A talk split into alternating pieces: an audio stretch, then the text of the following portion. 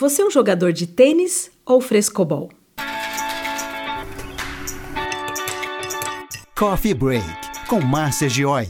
Oferecimento Profissional 10. O sucesso profissional bem mais perto de você. Um dos meus escritores preferidos e que nos deixou um grande legado é Rubem Alves. Em uma de suas crônicas, ele compara dois tipos de relacionamentos ao tênis e ao frescobol.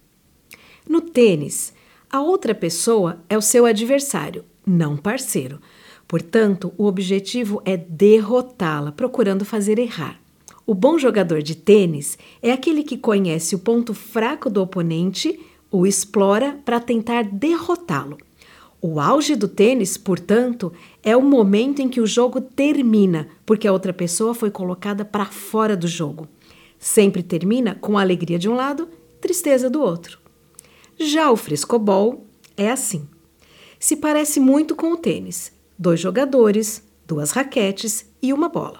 Só que para o jogo ser bom, é preciso que nenhum dos dois perca.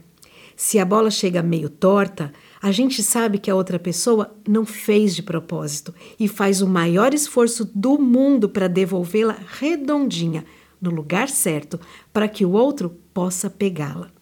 No frescobol, Ninguém fica feliz quando o outro erra. Não existe adversário, porque o objetivo é que os dois ganhem.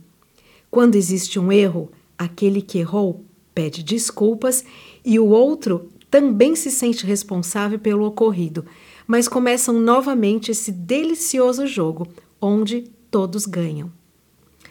Como o nosso mundo seria se mais pessoas decidissem jogar frescobol em vez de tênis?